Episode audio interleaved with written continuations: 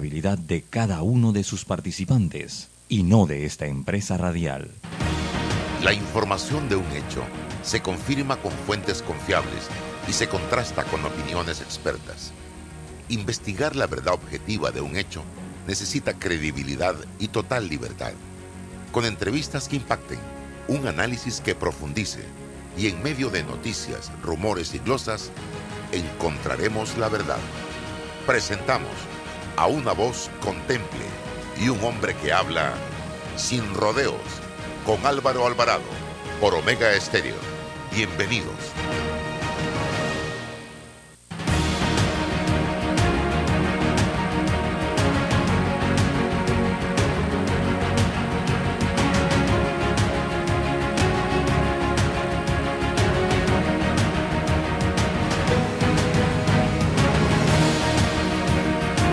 Sin rodeo por la cadena nacional simultánea Omega Estéreo. En breve, Álvaro Alvarado con todos ustedes. Recuerden que nos puede sintonizar a través de dos frecuencias, 107.3, 107.5 de costa a costa y frontera a frontera, en todas las redes sociales de Álvaro Alvarado, en Facebook, en TikTok, en Instagram, retransmitiendo también el Facebook de Omega Estéreo. Voy rapidito, un breve cambio comercial. En breve, Álvaro Alvarado.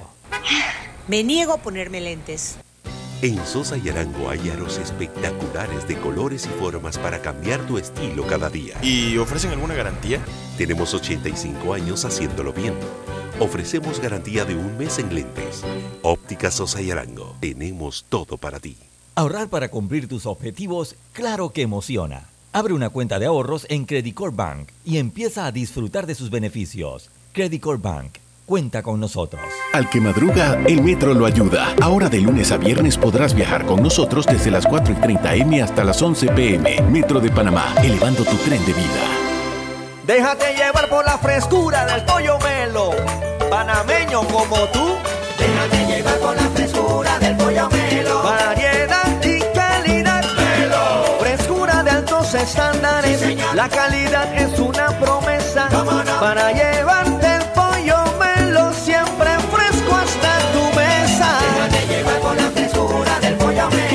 su sabor y calidad lo prefiero. Déjate llevar por la frescura melo. Mis lentes de trabajo se ven fatal con jeans. En Sosa y Arango hay variedad de aros desde solo $21.95 para jeans, fiesta, playa.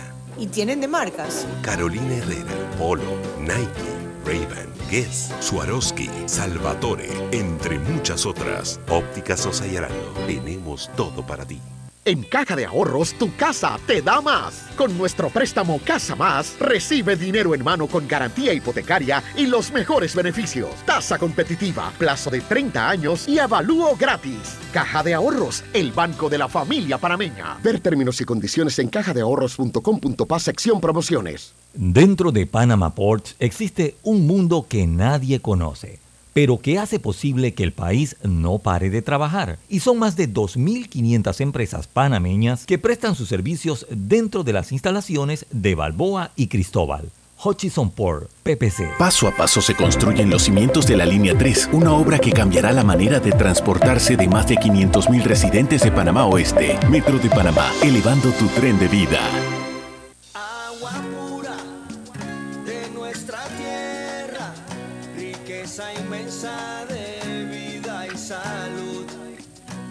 Una conexión ilegal perjudica a los demás.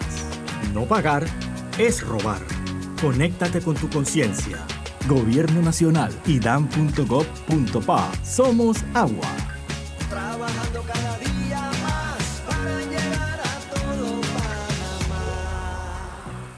Cemento Chagres, empresa 100% panameña, orgullosa de ser la base del crecimiento y desarrollo de nuestro país. Somos el cemento panameño que nos une. Tu hipoteca tiene nueva casa. Traslada tu hipoteca a Caja de Ahorros. Recibe una letra mensual más vaca y con la aprobación recibe un bono para gastos legales y 500 balboas en tu cuenta de ahorros. Caja de Ahorros, el banco de la familia parameña. Ver términos y condiciones en cajadeahorros.com.pa sección promociones. Bueno, me voy a comer con una estrella. Mm. Espérate, ¿y tu esposa sabe? Claro, ella sabe que la estrella del sabor es American Star. Y por eso en la casa comemos delicioso. American Star, el tasajo, jamón, chorizos y embutidos más suaves, económicos y con el sabor que le gusta a todos. ¡Oh! ¿Me invitas a conocer esa estrella? Busca la estrella roja y azul American Star, la estrella de tu cocina. Tu vida, tu tiempo y tu comodidad son valiosos para nosotros en el Tribunal Electoral. Por eso hemos puesto a tu disposición en lugares seguros y cerca de ti los novedosos kioscos multiservicio, una solución tecnológica que te permite hacer trámites al instante de registro civil, cedulación y organización electoral.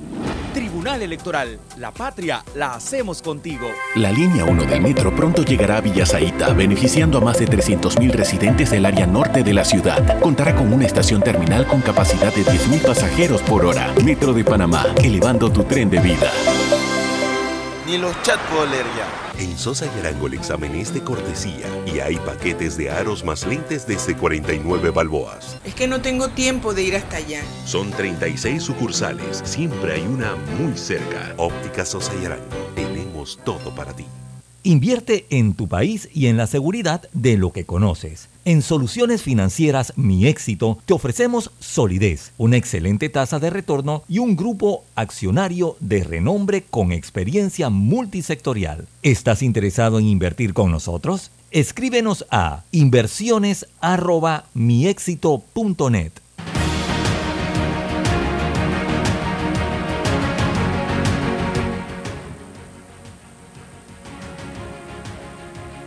Amigos, ¿qué tal? Tengan todos buenos días, bienvenidos. Estamos ya al aire en este su programa Sin Rodeos que se transmite de lunes a viernes a través de Omega Estéreo. Estación radial con cobertura nacional. Hoy es jueves 28 de julio, año 2022. Gracias por sintonizarnos. Se va el séptimo mes del año. Un mes ha sido sumamente complicado para el país. Hoy estamos en los principales medios de comunicación televisivos, escritos y radiales a nivel internacional.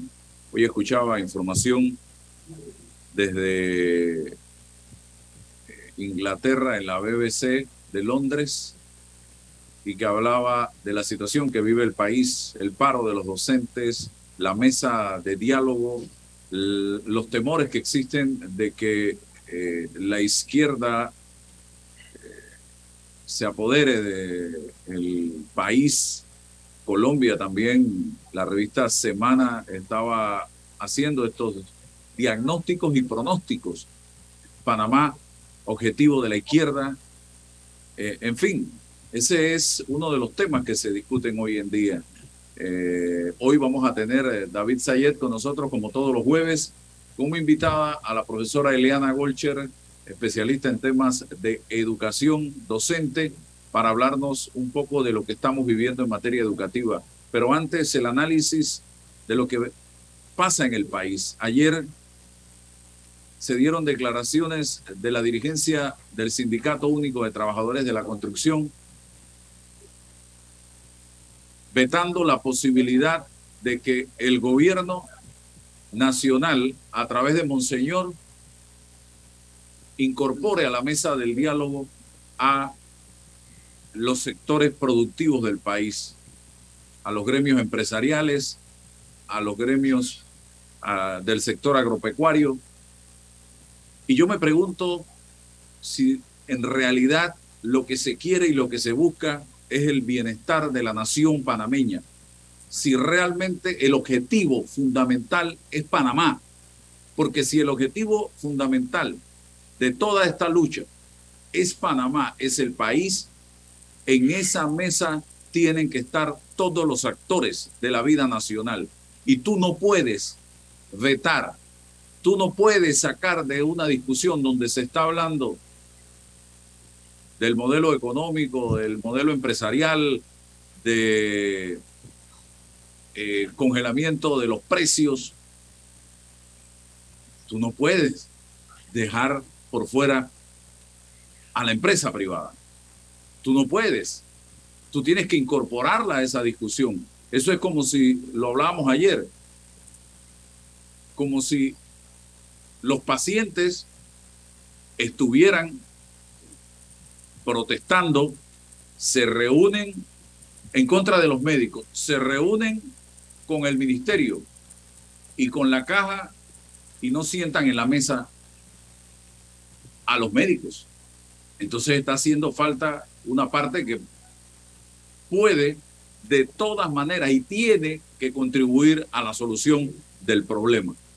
Y no puede ser que se atrinchere un grupo en la mesa jugando al papel aquel del niño que si no me dejan jugar o no voy en esta posición, me llevo el bate, la manilla y la pelota, pateo la mesa. Eso es malcriadez, eso es grosería, eso es infantilismo hoy día, donde el país ha tenido grandes pérdidas y todo por muchos errores cometidos por la actual administración y otros errores acumulados de los distintos gobiernos, porque aquí no se trata de defender al gobierno, en lo absoluto, aquí yo estoy hablando y poniendo sobre la mesa mi bandera, mi país, a mis hijos y tus hijos panameños, a las futuras generaciones. ¿Qué le estamos heredando?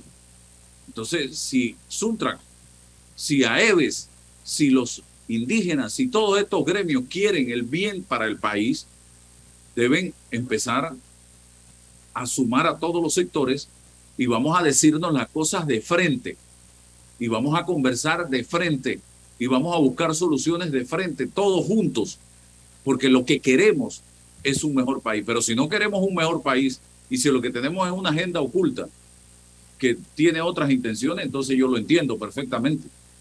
Yo entiendo perfectamente la posición de estos señores. Y yo, mi posición, la reitero, es tratar de construir un mejor Panamá. David, y luego la profesora Golcher para sus reflexiones también en torno a este tema como ciudadana y muy activa en las redes sociales de manera permanente. David. Bueno, muy buenos días, muy buenos días eh, nuevamente a los radioescuchas, a todos los que nos ven por las redes. Sí, yo tengo la misma preocupación de que no puede haber una mesa de diálogo nacional y mucho menos cuando se está poniendo medidas en contra del sector empresarial que no los tengas en la mesa. Además, el tema de los precios, en un país libre, el gobierno no tiene nada que ver. Los precios los determina el consumidor con el vendedor, productor, oferente, como quieran llamar. Esos son los únicos actores que pueden estar. Eh, el gobierno pudiera ser un mediador en este tema, pero meterse en el negocio y meterse en el asunto de sacar al sector privado y luego se le están determinando una serie de cosas como cuánto, qué ganancia van a tener, cuánto, en qué precio van a vender. La gente piensa que esto de control de precios es algo positivo. Esto es lo peor que puede ocurrir en una economía. Es el, no solamente el, tema de, de que la economía, perdón, ahí perdí, que tengo un problema acá con la señal, un segundito. Sí, o sea, yo lo que decía es que la inflación está siendo causada por elementos externos muchos, pero el hecho de no tener, de, no tener, de que el gobierno esté interviniendo en control de precios va a traer consecuencias negativas, como lo vimos en Venezuela y como se ha visto en todos los países que han experimentado con esto. Así que esa es mi reflexión inicial.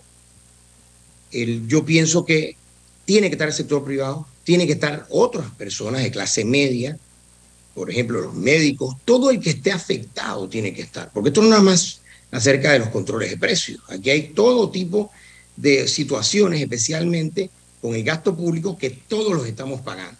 Así que esa es mi, reflexión inicial, Álvaro. Si no me da tiempo, ahora me voy en un ratito, pero muchas gracias en, esta vuelta. Sí, profesora Golcher, ¿cómo ve usted el escenario en este momento y mucha gente dice, ¿por qué no se sentaron desde el principio? Porque no fueron invitados desde el principio, simple y sencillamente. Pero si se les invita y se les incorpora, se hubiesen sentado, señoras y señores. Eh, profesora Golcher. buenos días. Gracias por la oportunidad. Efectivamente, yo soy también de las que pienso que desde el principio eh, debieron ser invitados pues todos los actores que están directamente involucrados. En el caso de educación, por ejemplo, que se aproxima el momento del, del debate, esto, eh, hay, que hay que tener presente a ese porcentaje de colegios que eh, responden son colegios particulares, donde también ocurren una serie de arbitrariedades que yo he señalado, como usted bien lo ha señalado, eh, en las redes de todas las, carencias y todas uh, las situaciones confusas y que atentan contra la educación como derecho social y creo que, ¿qué va a pasar si ellos no están ahí presentes? Hay una alta cantidad, casi 200 mil estudiantes en, en, centros educativos particulares. Yo pienso que la mesa desde el principio tiene errores, eh, eh, porque si le llamamos diálogo, eh, tiene una serie de consideraciones, ¿no? Nos hemos pasado dialogando en educación, por ejemplo, desde 1979. Yo aquí he publicado este documento que usted me permitió y los medios en general por muchos años de presentarlo en la televisión. Esto, y finalmente logré una publicación. Aquí hay 21 acuerdos. 21, aquí están, están todos. Soy quizá la única persona que tiene todos estos documentos y los he compartido con el público y con su respectivo análisis. Entonces, sin considerar el pacto del bicentenario, que es otro diálogo, sin considerar todos los, los diálogos posteriores que se han hecho, incluso esto. Entonces aquí está y dice la pregunta, ¿cuánto más hay que esperar? La ciudadanía ha venido esperando desde 1979 un modelo que nos diga hacia dónde vamos.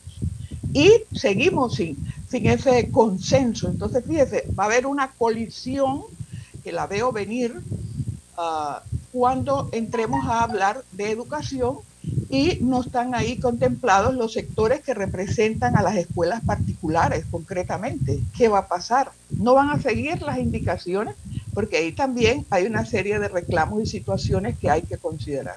Entonces, hay que distinguir entre problemas estructurales que no se pueden resolver en la, en la mesa única de diálogo y otros que son problemas coyunturales. A mi juicio, la agenda está muy amplia póngase a pensar usted, apenas llevamos eh, dos temas, no terminamos, vamos al de medicamentos, esto va a ser una, una sesión permanente, el país entra en la incertidumbre y me preocupa mucho el no retorno a las clases, el no retorno a las clases. Así que dejo ahí mis primeras observaciones, pero yo considero que soy partidaria de el regreso ojalá que este lunes a clase y voy después a sustentar las razones.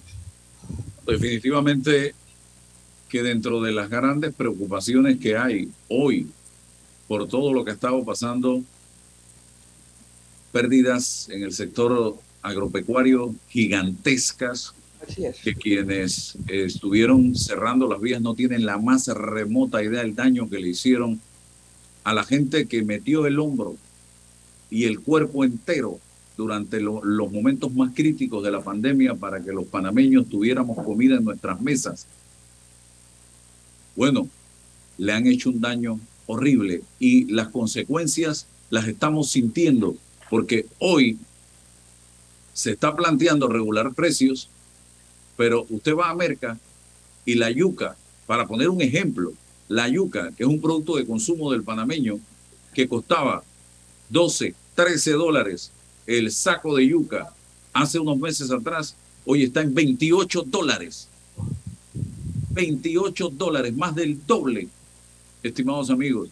Y esto simple y sencillamente, usted tiene que pensar que muchos de estos señores que producen y que perdieron todo en esos 15 días de cierre, ahora van a intentar recuperar algo de lo que perdieron. Y la única forma es a través del incremento de precio. O sea, que lo que hiciste fue un daño a esta gente, de no permitir que fluyeran la comida en el país. Y así usted se va al apio, se va al ajo, se va a la zanahoria, se va a la lechuga, al repollo, al tomate, a todos los productos que consumimos los panameños. Hoy están mucho más caros de lo que estaban antes de todos esos cierres. Y es producto de que ustedes le metieron una represa a la movilización de los camiones, de las mulas, de los contenedores que llevaban y traían mercancía de un lado a otro.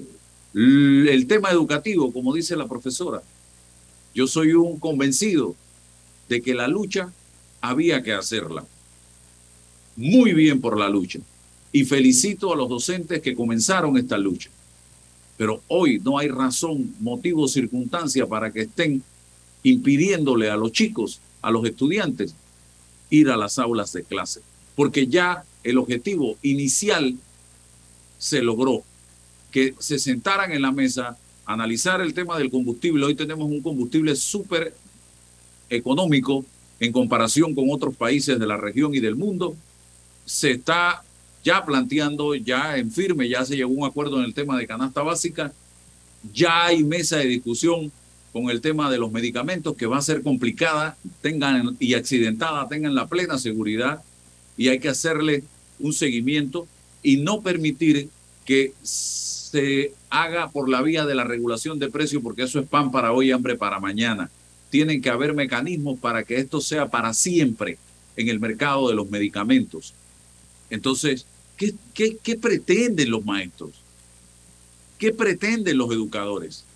Esperar que se concluya con el octavo punto de las discusiones que se están haciendo sobre la mesa que nos agarre diciembre para entonces decir vamos a volver, eso simple y sencillamente sería votar por una letrina el año escolar 2022, porque ya después de un mes, y usted que es docente me lo va a poder decir ampliamente, después de un mes, lo que tú aprendiste en los meses anteriores ya no sirve para nada prácticamente. Vas a tener que empezar nuevamente. ¿Estoy equivocado, doctora?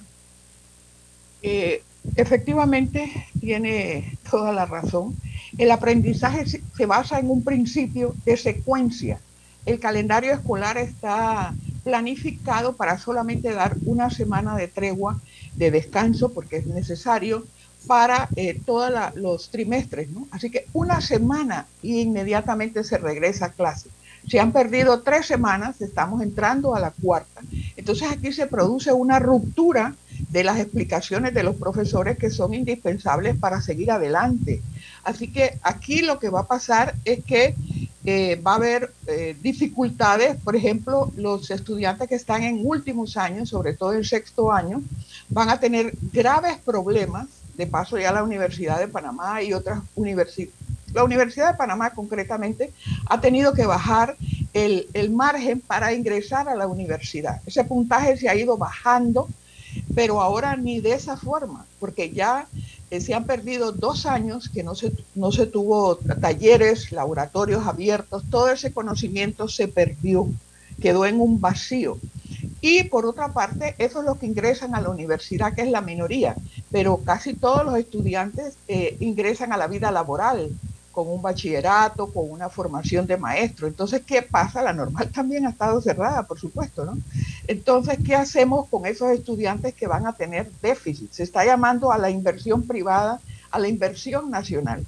Pero eso no es posible con la calidad de recurso humano que estamos entregando a la sociedad.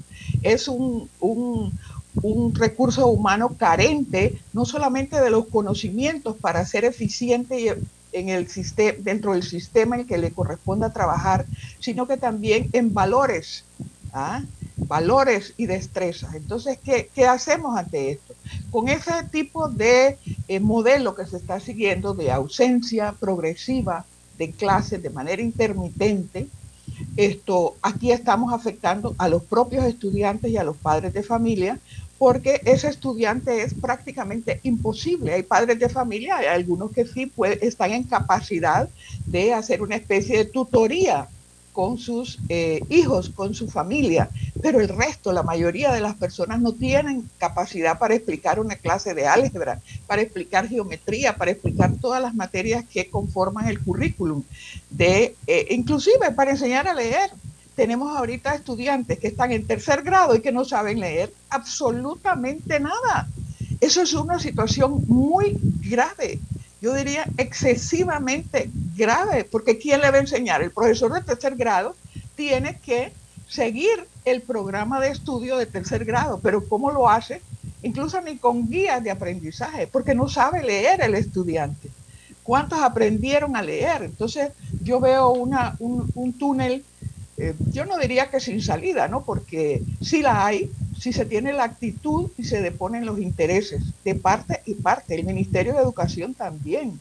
Yo le hago un llamado para que otorgue eh, de inmediato esos fondos FESE que no han estado, el Fondo de Equidad y Calidad de la Educación, que no han sido entregados a los colegios y darles más capacitación a los profesores. El problema de ese subsidio, ¿verdad? Eh, del, ese, ese, eh, ese presupuesto del 6% del Producto Interno Bruto, que equivale, según la Contraloría General de la República, a dos, de acuerdo al Producto Interno Bruto, equivale a 2.520 millones, equivaldría para este año. Yo creo que la cifra está bastante cercana a lo que es en estos momentos el eh, presupuesto del eh, Ministerio de Educación, que dicho sea de paso es el más alto, bueno, así lo dice la, ley orgánica también, que es el más alto de todas las instituciones del Estado. Es algo impresionante. Yo lo he ido compartiendo en, la, en las redes sociales, esto de qué cantidad de dinero está recibiendo el Ministerio de Educación mira que digo Ministerio de Educación, no estoy diciendo sistema educativo, que es otra, otra situación diferente, pero el dinero se va en nombramientos. Aquí tenemos un, una, una gran cantidad, o todos los educadores, 47 mil educadores recibieron un aumento de 900 balboas uh, luego de que una ministra de Educación les concedió esta esta, este dinero, esta partida, en tres, tres partidas fueron y se les ha aumentado 900 balboas eh, con un único compromiso, contribuir a elaborar un plan de mejoras a su centro escolar. Yo me pregunto, un maestro, un profesor allá en, en una escuela rancho o multigrado o telebásica, ¿qué plan de mejoras puede hacer? Esos son espejismos, no se puede. Entonces, realmente Aquí estamos uh, ante una situación muy difícil. Yo le hago un llamado respetuoso a los compañeros de ASOPROF, a los compañeros de AEBE y a la comunidad educativa en general. Ya hay un, se está produciendo un enfrentamiento entre los padres de familia que están reaccionando también contra los profesores. Entonces, antes de que la situación sea, se, se complique más de lo que está, eh, urge un llamado y que ese punto, que lamentablemente se dejó casi de último, sea el que prosiga ahora. Ya después de, la, de los medicamentos, que no tengo idea cuánto va a durar esta discusión, que se pase al punto de educación como una salida a que los docentes regresen a clase de manera inmediata y cordial, siempre y cuando el ministerio cumpla. Fíjese, por ejemplo, tenemos otra situación, otra gravedad, los comedores escolares durante dos años han estado cerrados. Hay muchos niños, sobre todo en las comarcas, y lo hemos vivido, no es que me lo han contado, yo lo he vivido, yo he estado ahí muchas veces en mis consultorías. Esos niños van a la escuela porque reciben una cuota de alimentación que no reciben en su hogar. Entonces hay dos años, yo exhorto a la Sociedad de Pediatría en Panamá y sería bueno, Álvaro, que usted los, si me permite, los, los invitara al programa para que los pediatras, que son la voz autorizada y los médicos en general eh, hicieran una evaluación de lo que significa dentro del proceso de aprendizaje a niños que no reciben la, alimentación adecuada. Ah, así que realmente eh, se produce una distorsión en el desarrollo eh, psicológico, emocional, físico de los estudiantes al no recibir las proteínas, no recibir los nutrientes adecuados. Así que comedores escolares no llegan ni a 200 eh, en tres mil y pico de escuelas. Estamos muy mal y los representantes de corregimiento que reciben esas cantidades, y los diputados y todo lo demás, que reciben esas cantidades millonarias de, subsidios y de partidas, se les olvidó que en estos dos años los niños seguían teniendo hambre y necesidades nutricionales. Así que esa es la gravedad de la situación, no solamente las clases, el sistema de nutrición. Nadie con hambre y desnutrido puede aprender. Hay asistencia a clase. Si lo que quieren es que asista a clase, pueden asistir, pero no va a haber aprendizaje. Profesora, nuestros niños, según estudios que se han realizado post pandemia, tienen graves deficiencias en español, sí. se lo ha dejado claro, en matemáticas, Así es. Y en inglés son prácticamente tres idiomas necesarios para la vida. El idioma de la matemática, el idioma inglés, que es el universal, y nuestro idioma materno, el español. así es. Entonces, no están preparados ni en esto. Y esto es muy delicado si lo vemos. Yo reviso eh, LinkedIn diariamente que salen oportunidades de trabajo permanente y la mayoría requiriendo como primer punto inglés. Así es, así es. Entonces yo me pregunto, ¿dónde van a trabajar nuestros muchachos si ni siquiera dominan un idioma que es vital para el desarrollo profesional del individuo? ¿Dónde van a trabajar nuestros muchachos que no saben hablar el español y que no saben sumar, restar, multiplicar y dividir? No estoy hablando de física, estoy hablando de matemática básica que se aprende en primaria. Eso es sumamente delicado y aunado a ese tema, para que usted lo desarrolle, también me hago la pregunta los padres y madres de familia de este país. ¿Están claros del grave problema educativo que enfrenta la nación panameña en este momento o para ellos, a juicio suyo, estamos bien? Sí, eh, para responder esa última reflexión, yo diría, yo siento, ¿no? Yo siento que hay poco, poco interés de muchos padres, de la gran mayoría de los padres de familia en apoyar el proceso de enseñanza-aprendizaje. Algunos porque llegan extenuados a sus casas luego de una jornada laboral intensiva, eh, agotadora.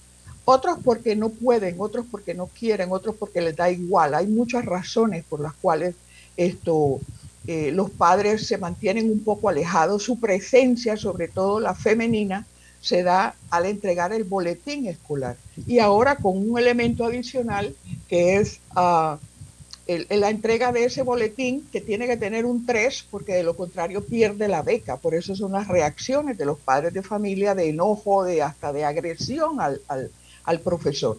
Entonces, ¿qué pasa? En el periodo pasado, eh, hubo un programa de, inglés para la vida que yo eh, sugería, bueno, queremos ver a los profesores hablando inglés, se gastaron, se gastaron no, es no es inversión, se gastaron 220 millones para enviar a los profesores a una gran cantidad de universidades, y yo lo decía, este, pero si no dominan su idioma básico, este, cómo en dos meses una persona va a aprender a hablar inglés. Eso es imposible. Consulté hasta lingüistas.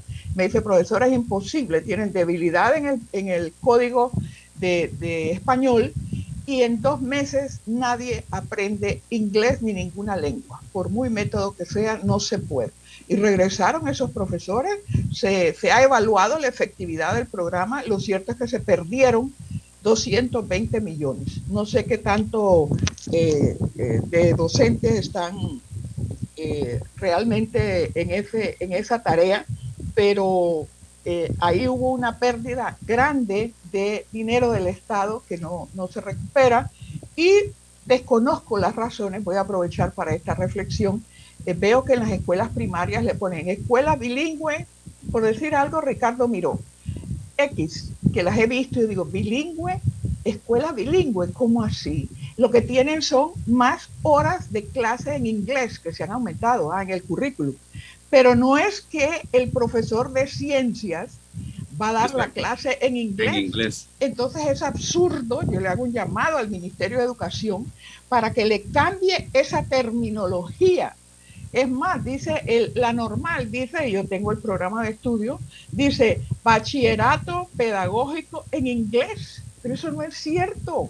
Todas las clases de evaluación, filosofía la educación, ahora si todos los profesores hablan inglés y explican sus clases en inglés, realmente pues alegrémonos, pero no es así. Lo que tiene el plan de estudio es tres, cuatro horas de inglés, punto, pero no se debe llamar bachillerato pedagógico bilingüe. Eso es absurdo, eso es una mentira total. Y yo no sé por qué el ministerio realmente ha adoptado esa posición y que me lo demuestren porque yo tengo todos los planes de estudio. Mire Álvaro, hay 22 programas de bachillerato. Eso es una, una distorsión eh, total. Tengo los 22 planes de estudio. Quien, quien quiera me los puede pedir. Yo trabajé en esa dirección por 14 años. La dirección de currículum y tecnología educativa del Ministerio de Educación, que ya casi eh, eh, se, ha, se ha perdido su personal, ahí casi no hay personal. Y es la dirección académicamente más importante de todo el ministerio porque ahí se decide el qué van a estudiar. Entonces esos programas de estudio son obsoletos. El problema en la educación no es el presupuesto. Yo ahí discrepo. Y ya la, la disposición de la ley orgánica de educación es muy clara en, eh, su, su artículo 205 que dice que el 6% del Producto Interno Bruto se destina a educación. Bien, pero el problema no es ese, el problema es la ejecución de ese porcentaje. Los directores tienen miedo de resolver algunas situaciones que se dan en los colegios porque cualquier error les puede resultar caro. Entonces omiten y por eso las escuelas están como están. Entonces van a regresar a clase, pero los problemas van a persistir, Álvaro. Entonces, vamos a suponer, regresan a clase, pero el colegio eh, Beckman eh, no tiene agua en su segundo y tercer piso. Eh, me explico, las escuelas todavía muchas están en reparación, en procesos empantanados, no, no, reciben, no hay comedor, no hay los nombramientos adecuados, los profesores se han puesto a tienen que limpiar ellos mismos, trabajadores manuales que puedan hacer la limpieza. Entonces sí, vamos a regresar a clase, pero las condiciones son las mismas porque el ministerio no le ha dado el mantenimiento adecuado. Aquí hay una sola universidad que le dio mantenimiento en los dos años en que se cerraron sus instalaciones, porque no podían eh, permitir que las instalaciones sin aire acondicionado eh, y sin limpieza se perdieran. Voy a omitir por razones esa universidad, pero eh, yo considero que el ministerio tiene, por una parte, así como estoy haciendo el llamado para que los profesores regresen, le hago el llamado al Ministerio de Educación para que todas esas solicitudes que han hecho los docentes se cumplan. Ellos no están mintiendo. Todos los medios de comunicación nos han mostrado aquí las señales de que esa escuela está deteriorada. Entonces, estar cinco horas con los muchachos que le levantan la mano y dicen, profesora, quiero ir al baño, está sucio. Profesora, quiero, tengo, ah, quiero agua. Y no hay agua potable en las escuelas. El arte y oficio está sin luz en muchos salones. No hay talleres, entonces nos estamos engañando. Me duele ver esas imágenes de niños que se arriesgan su vida pasando por un, una soga ¿ah? y, que no saben exactamente y que no saben si van a regresar no saben si van a regresar. Eh, y también le pasa a los profesores no cómo pasan los profesores ese río y no hemos visto sí igual igual y han muerto algunos ya.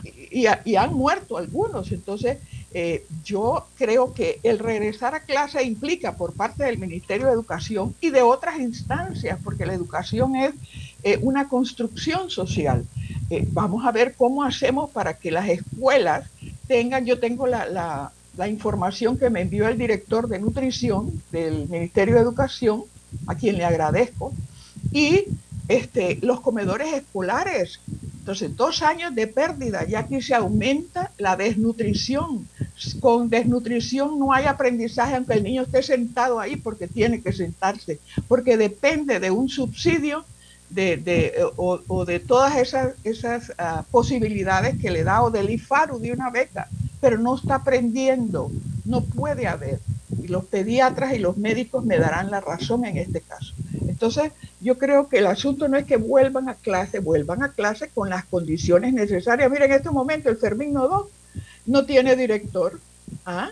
y muchos de los directores que están ahí son nombrados de manera interina, con lo cual quedan como jugando con el poder en términos, el poder del Ministerio de Educación de no querer eh, eh, eh, solucionar muchos problemas, sino la línea que, que, le viene de parte del Ministerio de Educación. Se asombraría usted de la cantidad de directores que están de manera interina, de los docentes que están de manera interina, es verdad, recibieron su aumento salarial, pero muchos arriesgan su vida, muchos pierden su familia porque se tienen que ir a trabajar a las comarcas o ahí no hay ingreso. Entonces yo, yo quiero mantener la objetividad. Eh, no estoy, y usted me conoce por tantas ocasiones, además fue mi alumno y nos conocemos desde hace décadas, y eh, trato de mantener la imparcialidad ante un tema tan grave que estamos comprometiendo no solo nuestro presente, sino nuestro futuro. El ministerio debe cumplir con esa... Eh, mire, acá hay una situación muy grave, que es el decreto ejecutivo 199 del 2018. Aquí tenemos mil, lo voy a decir despacio, mil cincuenta profesores.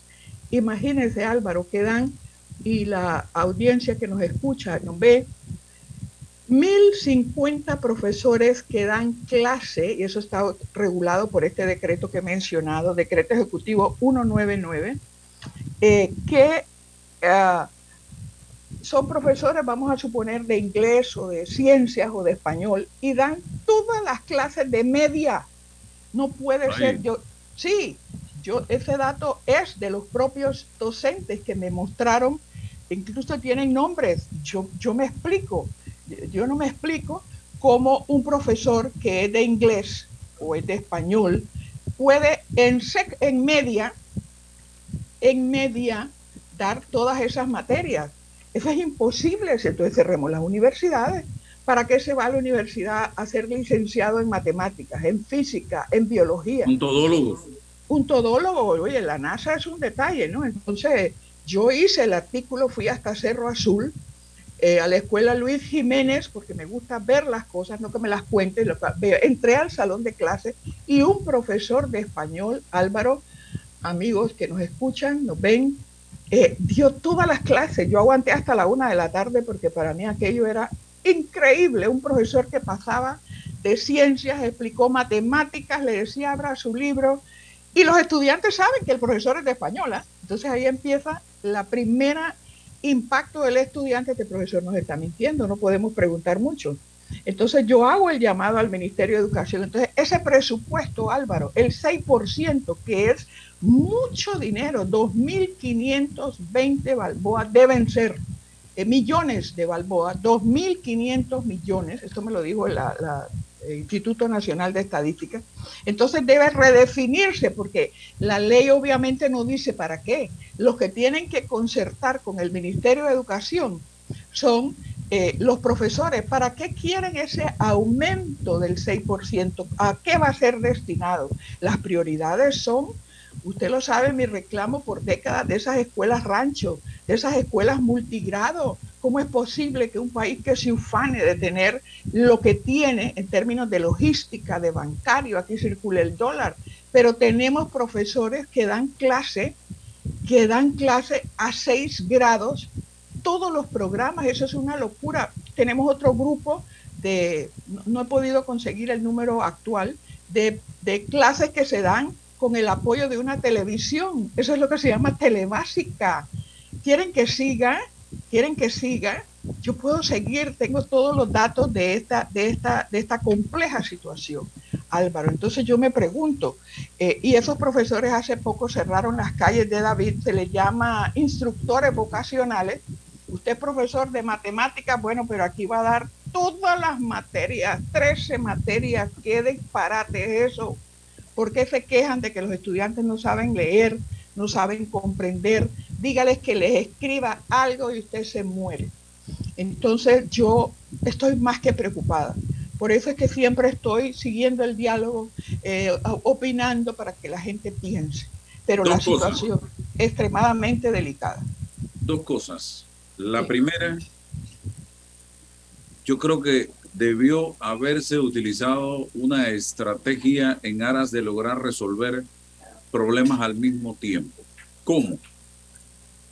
Oye, desde el primer día, el tema del 6%, que es el tema que está dentro de las propuestas, debió haberse designado una mesa alterna con los técnicos de los grupos que protestan en educación, con el MEDUCA, y representantes del Ministerio de Economía y Finanzas exclusivamente Es una excelente, sí, es una excelente iniciativa. Hubiese sido. Puede hacerlo todavía. Todavía se puede hacer, porque estamos dilatándonos, dilatándonos y dilatándonos y los estudiantes perdiendo clases. Y al mismo tiempo que en la otra mesa, la grande, estuvieran representantes de estos grupos discutiendo los otros temas. Así es. Porque estamos esperando llegar allá para discutir esto. No, esto, no, no, no. No se puede. No, se, debe, no se debe. E, es riesgoso para todos. El profesor que está ahí en paro y que, bueno, salen en sus marchas y demás, yo les respeto, pero a ellos mismos les va a perjudicar porque cuando lleguen, el día que regresen, que entiendan que un grupo va a seguir protestando, ¿ah? les aclaro, porque tienen condiciones de que un aire acondicionado se le cae en la cabeza a un estudiante, eso ya pasó, eso no es hipotético, ya pasó. Eh, pasa que él, no hay quien limpie los servicios, los baños, ¿qué quieren? Que los profesores, que de hecho muchos lo han hecho, ¿no? Se ha visto las imágenes de los profesores limpiando, lo, eh, barriendo, porque, bueno, despidieron a muchos trabajadores manuales.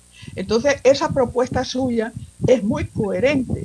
Y usted que tiene ese liderazgo entre la opinión pública, eh, pudiera este, eh, eh, sugerir esa situación, porque esto se decide entre las instancias que saben resolver el problema. El Ministerio de Educación, yo no veo al ministro Alexander por ningún lado, lo he reclamado, ¿verdad? El Contralor, mire, para, para resolver el problema del FESE, y me lo han dicho personas autorizadas en eso, se necesita hacer un CPA, un contador público autorizado, porque es un trámite, pero a prueba de cardíacos, ¿no? Y los directores no están.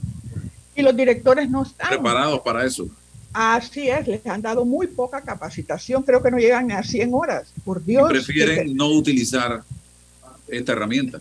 Así es, entonces no, que venga la ministra porque este se dañó, no hay esto, no hay agua, la ministra no está para eso. Hay 16 regiones educativas, cada una de las cuales, como que por cierto, eh, muchos de ellos son eh, directores este, encargados. Entonces, ellos tienen que resolver, para eso existe la descentralización. Pero yo solicito de manera encarecida que esa mesa le den, como dicen en las, en otras instancias eh, por cuestión de orden, que pase después de lo, imagínense, yo no sé cuánto va a demorar eso de medicamentos, pero que el siguiente punto sea educación, pero sea educación, yo asumo que obviamente los profesores tienen su postura eh, eh, y ellos más que nadie saben la situación, pero ellos tienen una serie de razones por las cuales paralizan clases cómo hace un profesor del arte y oficio. Y hemos visto algo que yo no he visto nunca en toda mi vida profesional, un profesor dando clase con una linterna. Eh, eh, salones de clase. Mire la, Escuela República de Venezuela, el vicerrector eh, de infraestructura, esto ha asegurado que va a resolver eso. Ese es un antro de vicio en plena ciudad, en plena Caledonia, ya eso no existe. Pero, este, ¿y los muchachos? ¿Qué pasa con esos niños de la Escuela República de Venezuela? Dan clase ahí mismo, donde yo en el poli, en el edificio poli, donde yo trabajé en la década de los 80, ahí no hay, no, no se ve el sol, no se ve la luz, no tienen recreo, no pueden ver el exterior. Esos son los niños que están condenados. De la Escuela República de Venezuela, y hemos hecho denuncias, yo he estado ahí, yo he tomado la foto. Entonces, esos niños, ¿dónde fueron trasladados? Están en el poli, señores, son nuestros niños pobres, caminos a una deserción, a una repitencia. Esos niños son víctimas después de las bandas porque la escuela no les es atractiva. A nosotros mismos como funcionarios en la década de los 80 nos parecía terrible. Entonces, este, eh, eh, yo hago un llamado, esos, niños no es que la escuela está ahí, eh, la Escuela República de Venezuela, sino que los niños han sido trasladados, andan itinerantes, primero estaban en Don Bosco, y el, ministerio no pagaba. Después esos niños están en el tercer piso del edificio Poli en estos momentos. Y no hay posibilidades de hacer educación física, no hay posibilidades de recreo. Y quiero que sepan, y la profesora, que es una estudiosa del tema, no me va a dejar mentir, a los políticos tradicionales, lo que menos les interesa es tener a una población educada. Así es, así es. Porque la población educada sabe que no es a través del clientelismo político que se resuelven los problemas, porque la población educada sabe que no es a través del subsidio que se resuelven los problemas, porque la, la población educada aprende a votar, a elegir correctamente, tanto dentro como fuera de los partidos políticos, y todos estos señores no estarían en puestos importantes en un país con una población educada. Así que lo que menos le conviene es tener una población educada y el, negarles la educación a estos muchachos hoy día es seguirle el juego a esos que hoy y siempre han luchado para evidentemente no tener en este país una población educada. Entiendan eso. Por acá me escribe alguien, mire, profesora, que está en la mesa de negociaciones, no sé quién es, me dice, estoy en la mesa de negociaciones y hoy van a trabajar en subcomisión el tema de educación. Parece que estamos pensando en sintonía. Estamos en sintonía. Y eso lo aplaudo y lo felicito. Muy bien. Se, pidió que la ministra pueda unirse a la mesa más o menos como a las 2 de la tarde y aparentemente va a estar allí eh, después del Consejo de Gabinete que es a las 10 de la mañana. Eh, eh, así que estaría viajando a Penonomé inmediatamente para estar acá como vocero de Conagreproxa, me dice Rodrigo Morán, que está en sintonía, me, ya me dijo quién es del programa a esta hora. Yo aplaudo, felicito. Excelente. Esto, esto nos permitiría, y ojalá sea así, que los docentes digan, caramba, ya resolvimos el tema vital, el tema educativo, ya tenemos un acuerdo, el lunes volvemos a la escuela. Sí, me parece muy buena noticia la que usted acaba de compartir con nosotros eh, vuelvo e insisto en la importancia que el Ministerio de Educación y que quede por escrito, porque eso está desde hace 1995, con la administración del doctor Pablo Talasino, se llegó y el, la eh, se llegó a ese acuerdo del 6%, pero lo que no puede decir una ley es para qué se va a usar. Obviamente es en función de las necesidades y las necesidades son más que evidentes, aunque ese Departamento de Estadística del Ministerio de Educación eh, no, no, no cumpla su papel. Me pasé días buscando datos, llamo a la Contraloría tampoco, pero yo, yo sí creo que eh, se puede avanzar. Conozco a los de la, de, de la ASOPROF, al profesor Fernando Ábrego, al distinguido profesor Diógenes Sánchez y a, José Camra. Eh, y de AEBE también conozco muchos, son personas eh, sensatas y que pueden contribuir a buscar una salida, pero no solamente de parte de los docentes y que regresen a clase, sino que también en esa misma intensidad los profesores digo, el Ministerio de Educación con otras instancias, los clubes cívicos y todo el que dice estar preocupado por la educación, lo dicen pero no lo hacen, que vean cómo abrimos los comedores escolares, cómo eh, eh, mejoramos la cobertura para educación inicial, porque los estudiantes llegan a quinto grado y no saben leer eh, un libro, eso ya está probado.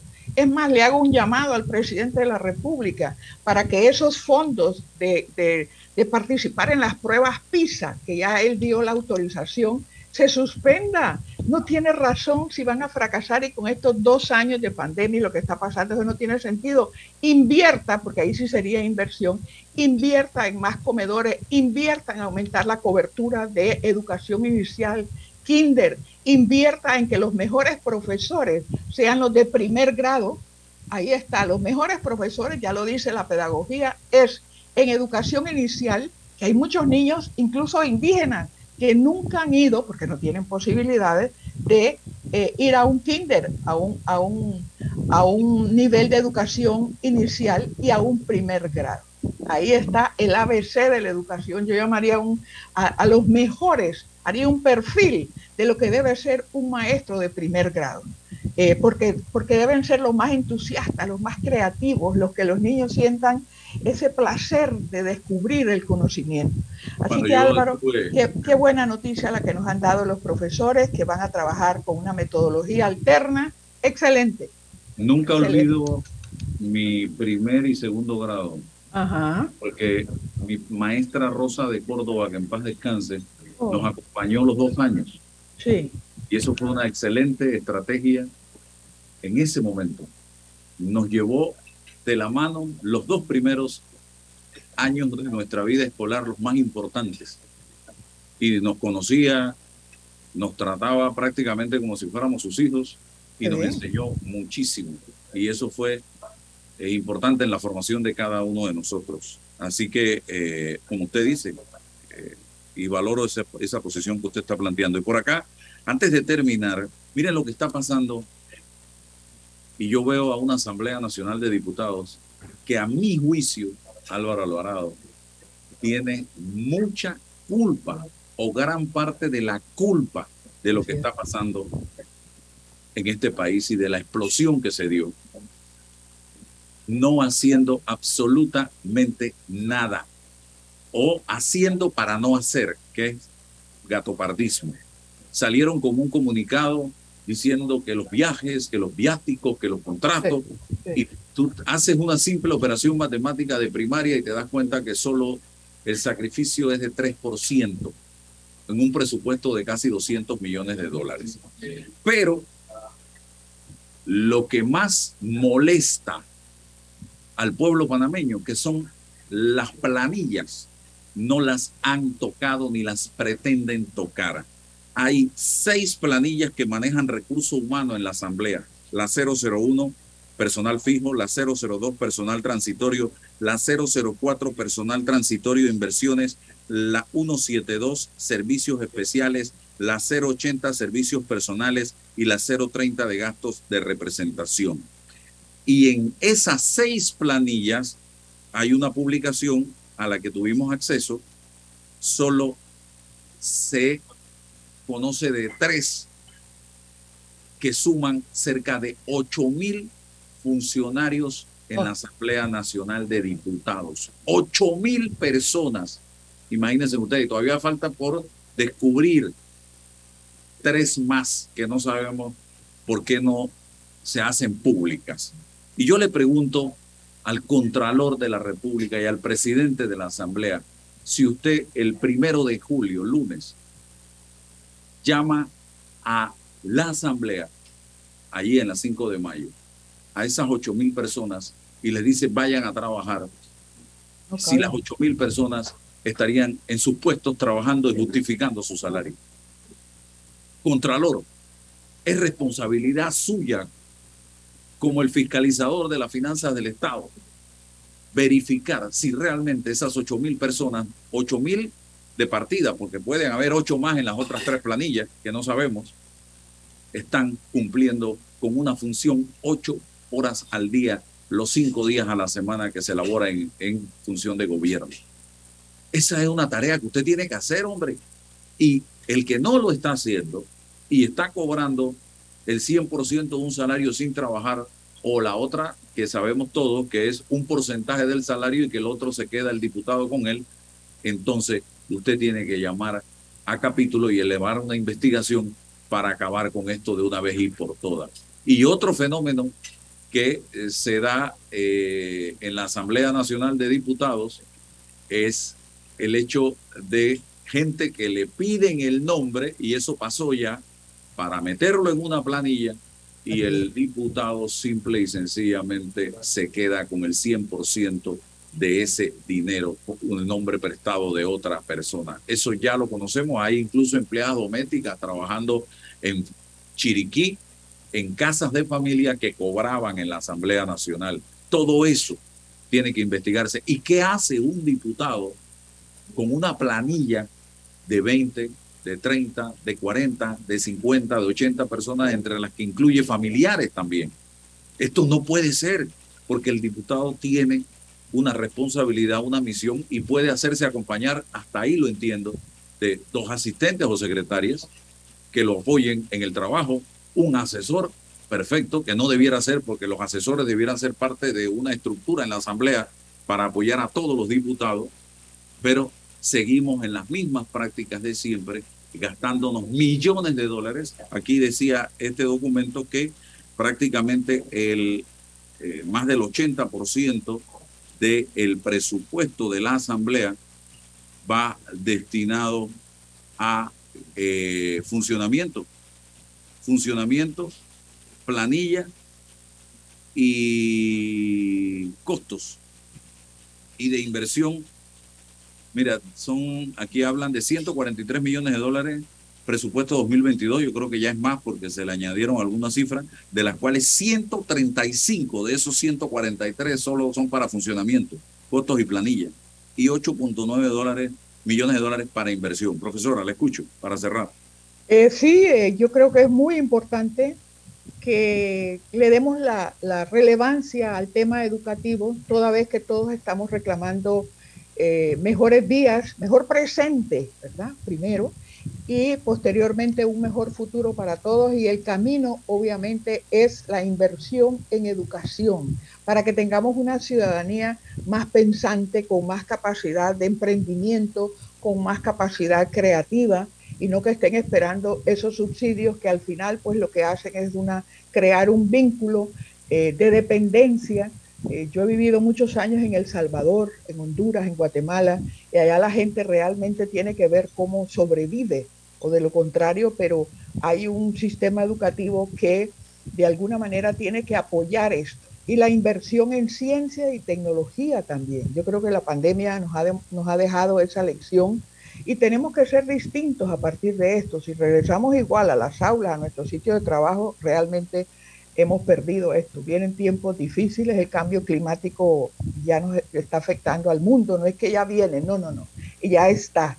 Así que yo le agradezco la oportunidad, eh, hago un llamado para que eh, esa situación que se está dando en Penonomé eh, se active y se respeten los acuerdos que ahí se lleguen en materia de en qué se va a invertir los millones que se necesitan para que todos esos fenómenos que he mencionado algunos, los más agudos a mi juicio, cambien porque no puede ser que en pleno 2021 estemos con esas carencias de eh, media, eh, media con todos los profesores, con los profesores dando todas las clases, premedia también, y estudiantes que no han cursado, no sé cómo, cómo los acreditaron, pero no dieron esas clases de primero y segundo grado y demás, Pero bueno, pasaron. Mire la gravedad del asunto. Así que el día de mañana le van a preguntar en esas hojas de trabajo, ¿usted fue eh, de esa generación del 2022, porque ahí ya se escribe una sombra, ¿no?